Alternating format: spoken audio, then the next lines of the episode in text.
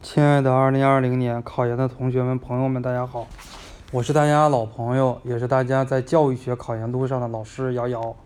那么呢，今天是大年初八啊，我趁这个机会呢，给大家先拜一个晚年。那么我们新年的假期呢，对于很多考研的同学来讲，已经过去了，很多同学呢，已经开始投入到2020年紧张的复习当中了。那么呢？我们在教育类这个考研的过程中，有很多需要注意的，很多同学呢却不知道。我今天呢来录这个音频啊，就是给大家来梳理一下。我今天的这个课程呢，分这样的几个板块啊。第一个板块就是教育学在备考中的重要性。第二个板块呢，就是教育学考研或者是整个教育类、教育硕士考研常见的一些误区。第三个方面呢，对于我们教育类考研，尤其是我自己亲自辅导的教育学，啊，无论是三三三专硕也好，还是学硕也好，这一门学科的复习，我给大家提一些建议。这是我们今天的三大板块。那么呢，首先我们来说一下第一大板块，就是教育学在备考中的重要性有哪些。那么很多同学呢，都觉得啊，教育学这门学科不以为然。对吧？咦，那不都是中国字吗？都是汉字吗？什么孔子、孟子、荀子、庄子？那我以前初中、高中都学过啊！我以前考教师资格证啊什么考试我都学过，对吧？我大学师范生啊那些我都学过。很多同学呢，对于这个重视程度，他并不是特别的重视。我们要知道啊，教育类的考试，无论你考专硕也好，学硕也好，那么在教育学这一门，它的分值是最大的。政治只有一百分，英语只有一百分。那么你如果考教育学的学硕，教育学这一门就占了三百分。如果呢你考教育学的专硕的话，啊，教育学这一门占了一百五十分。不管你考专硕和学硕，那么这门学科它所占的分值非常的大。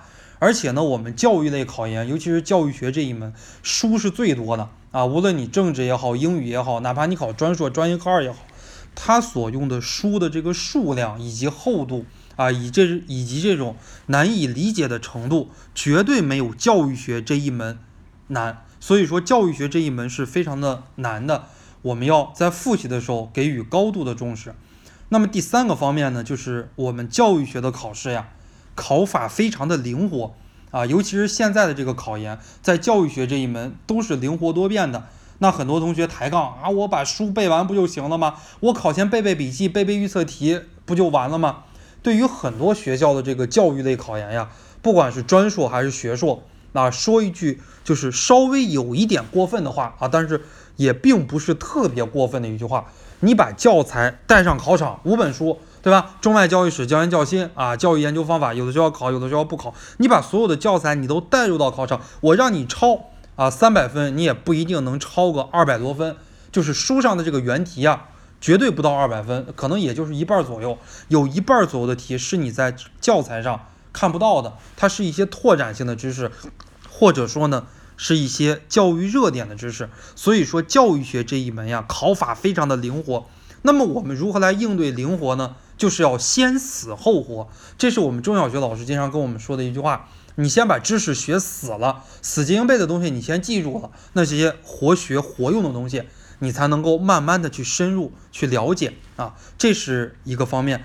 呃，另外一个方面呢，对于专硕考研的同学来讲，这一门非常的重要，因为很多同学呀，专硕你能不能考上，拼的就是教育学这一门。当然了，对于学硕来讲，你能不能考上，拼的也是教育学这一门。对于专硕的考生来讲，也是尤为重要的。为什么尤为重要呢？我给大家讲一下，政治啊，大家。大学的时候都学过，就考马原、毛中特、思修史纲、当代世界经济与政治和形势与政策。英语，大家呢考专硕，英语都不会特别好。如果大家英语特别特别好，根本就不考专硕，基本上呢都去考学硕了。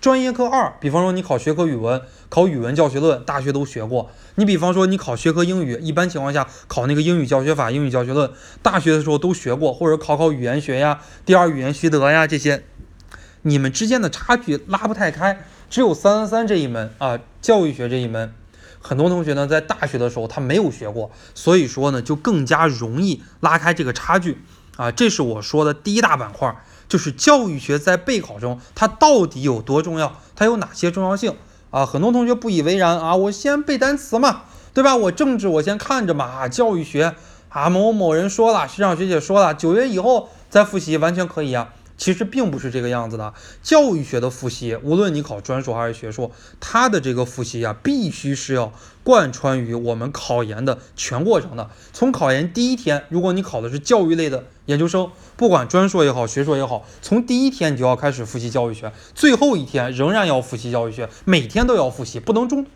啊，并不像我们的一个政治来讲，政治呢虽然重要，但是呢可以复习的晚一些。英语的话呢，虽然重要，前期可以投入的时间多一些，但是后期一旦它没有办法提高的时候，哎，我们可以适当的放弃，或者是只背一背作文。但是教育学并不是这个样子的，它要贯穿你复习的始终。那么第一大板块啊，我们就说完了。第二大板块呢，我们来给大家讲一讲啊，教育学备考有哪些误区啊？教育学的备考呢，有这样的几大误区。第一大误区就是不看书，只看笔记。啊，我们现在多好啊！大年初八啊，只是二月十二号的时间，距离我们考研应该还有十个多月的时间，十个多月就相当于三百多天。这个时候你看书完全来得及啊！不要说你报班来得及的，你不报班也来得及，自己看书也来得及。为什么非要去看笔记呢？啊，那些笔记上面都是一些条条框框，都是一些目录呀，都是一些梗概的东西，而我们考研考的都是有血有肉。不但有框架啊，而且有血有肉的一些东西，所以说你只看这些笔记啊，基本上很难考一个很高的分数啊。很多同学就问我一句话：学长呀，我考专硕啊，三三三，总分一百五十分，那你说我只看某某某个机构的这个笔记，我能考到一百一吗？啊，我能考到一百二吗？我能考到一百三吗？那这个怎么说呢？能考。也有人确实不看书，只看笔记，考到了一百一，考到了一百二，考到一百三。但是呢，毕竟是少数，而且是极少极少数。很多同学呢，他不看书，只看笔记，考的这个成绩往往就是一百分以下。一百分以下意味着什么呢？你不要说你第一志愿考一个二幺幺九八五院校了，你就连考一个像什么辽宁师大、浙江师大、安徽师大、山东师大、福建师大这种非二幺非九八五院校，你如果教育学这一门考到了一百分以下。专硕或者说学硕，你考到了一百八十分以下，他会无限的给你往下拉你的成绩的啊，甚至于呢，你过国家线都比较难啊。我们教育学的国家线，呃，一直稳定在三百二三左右，满分五百分啊。政治就是给你多打点分吧，打你个七十分。英语大家考专硕可能考的都不太好，就打你个六十分吧，一百三。你如果教育学，你想想，你如果考了一百分。假设国家线三百三的话，啊，三百二到三百三，你专业课再考个一百分左右，那么呢，你过国家线都是一件比较难的事情。所以说，千万不要说不看书啊，只看笔记，这是一大误区。还有一大误区呢，同学们在第一轮备考的时候呀，我今天讲的就是第一轮备考啊，到了下边第二轮、第三轮的时候，还会再来录这个视频呀或者录音频，再来给大家讲。很多同学呢喜欢钻牛角尖儿。就是看着看着书，我就迷了，就完全钻进去了，就问我啊，孔子为什么这么说呀？对吧？孔子这个观点为什么是这个样子呀？我我说等你以后没了之后，你上天堂，你去见了孔子，你再去问孔子这个问题，你不要太钻这个牛角尖儿啊！很多同学老这样钻，孔子为什么这么说呀？孔子为什么这么表达呀？为什么这么表达？谁谁知道呀？我哪知道呀？呃，有一些观点呀，就是了解一下，记一下就行了，就是没有必要去深究，尤其是在第一轮的时候。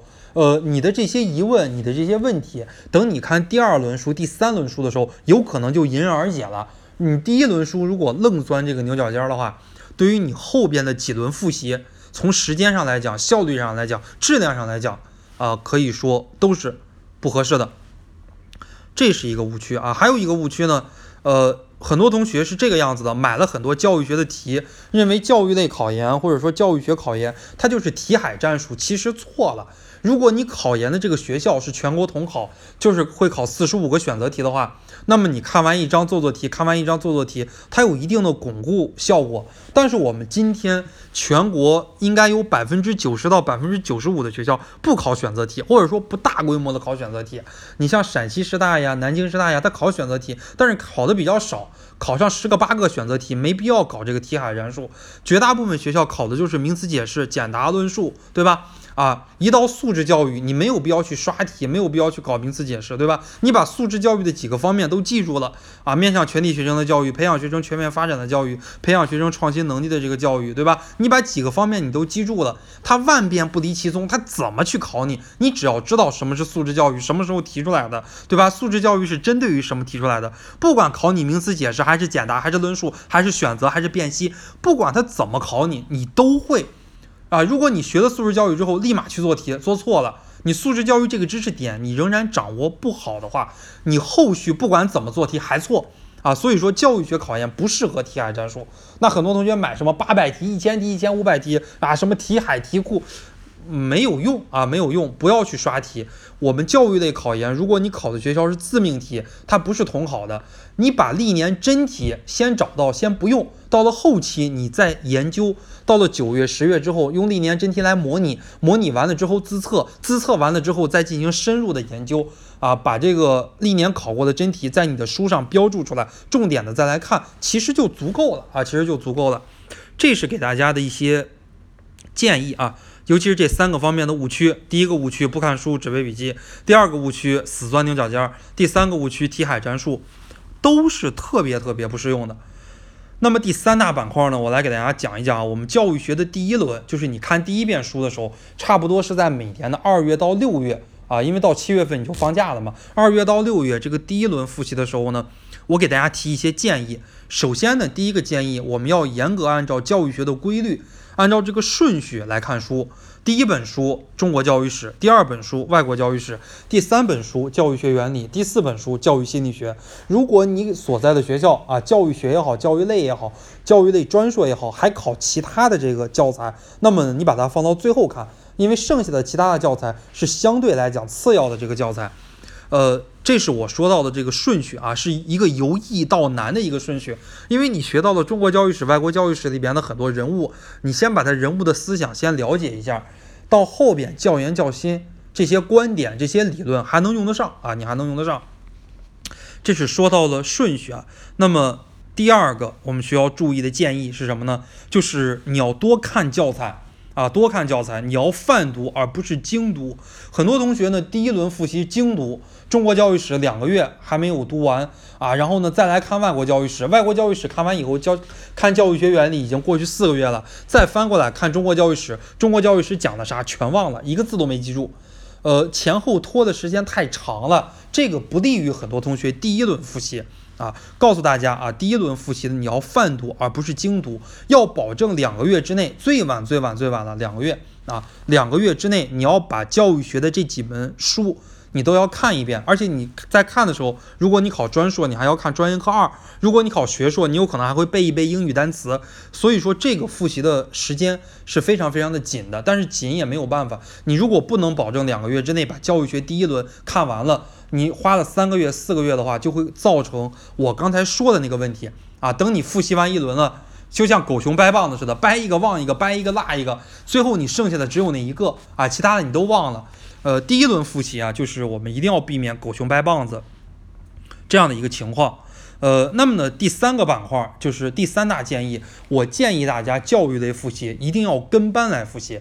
在这儿呢，并不是打广告啊，并不是说我是做教育学培训的、教育学考研这个辅导课程的，我就给大家推荐案例怎么怎么样，并不是这个样子的，而是什么呢？你教育学呀，中国教育史，我们来算一算，大概有五六百页；外国教育史有六七百页，对吧？教育学原理薄一点有三四百页，教育心理学薄一点有三四百页，加起来呢有两千或者两千多页。有的学校呢，除了中外教育史、教研教心，还考其他的。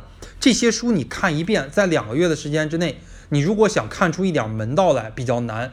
所以说呢，建议大家就是跟着课程来学，省时少累，而且跟着课程来学呢，越早学越好啊。这个就像你两个人学打羽毛球一样，一个人呢就是野路子瞎打，一上去就打比赛，进步的非常的快，有实战经验。另外一个人呢，光学发球，学这个抡拍子，就学了两个月，但是呢，另一个人稳扎稳打啊。到前三个月的时候，也许那个野路子水平已经比较高了，但是呢，这个野路子上升到一定的程度，他就没有办法再上升了，没有办法再进步了。但是呢，专业的跟着那个教练学的，一年以后的这个水平一定比这个野路子要高很多，而且呢，人家提高的空间还很大。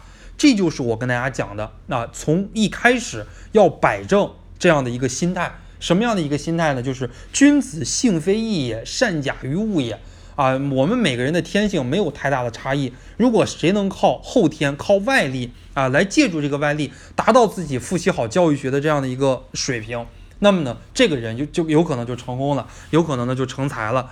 这是跟大家讲的啊，建议大家跟着班来复习。如果你开始不跟班来复习，复习到中途了啊，这几年啊，你看我从一三年开始进行考研辅导，一三、一四、一五、一六、一七、一八、一九，复习了这么多年考研，一开始啊没事儿，对吧？我自学能力强，我从小怎么怎么怎么怎么着，对吧？复习的一半复习不下去了，学长，现在报班晚不晚了？复习到七八月，复习到九十月，国庆之后再来报班。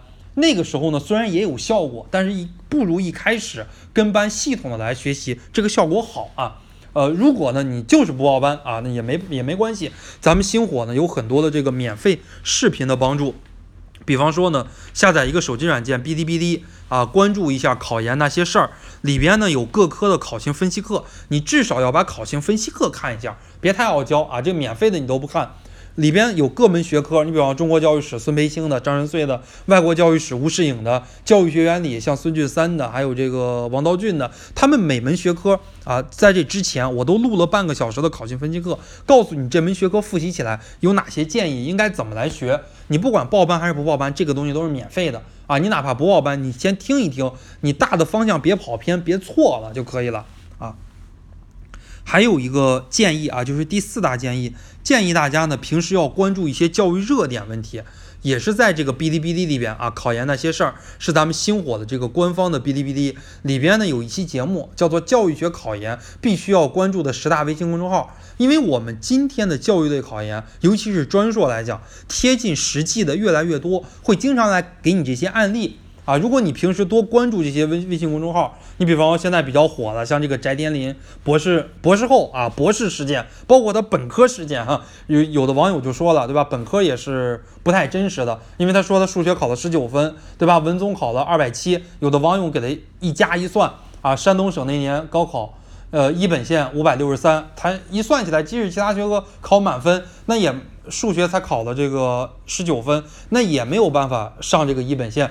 这质疑他本科都是造假的，说他们北影表演班硕士生二十个人，其他十九个硕士论文都能查到，就他查不到，对吧？博士跟没有达到毕业标准就拿到了博士学位，怎么怎么样啊？这个事情就不多说了。我这是告诉大家的，就是全国人都在关注的这些教育事件啊，像去年浙大。有一个什么博士啊跳了钱塘江，怎么怎么样？像这些事件，在我们考研里边，往往都会以材料题的形式来出现啊，并不一定说你关注的一年教育热点，你关注的那个教育热点一定是你考研考的，并不一定，而且这个几率会很小很小。你主要学的就是一种思维，一种思想。你看看人家的这些微信公众号，他们的这种评论员文章怎么来分析？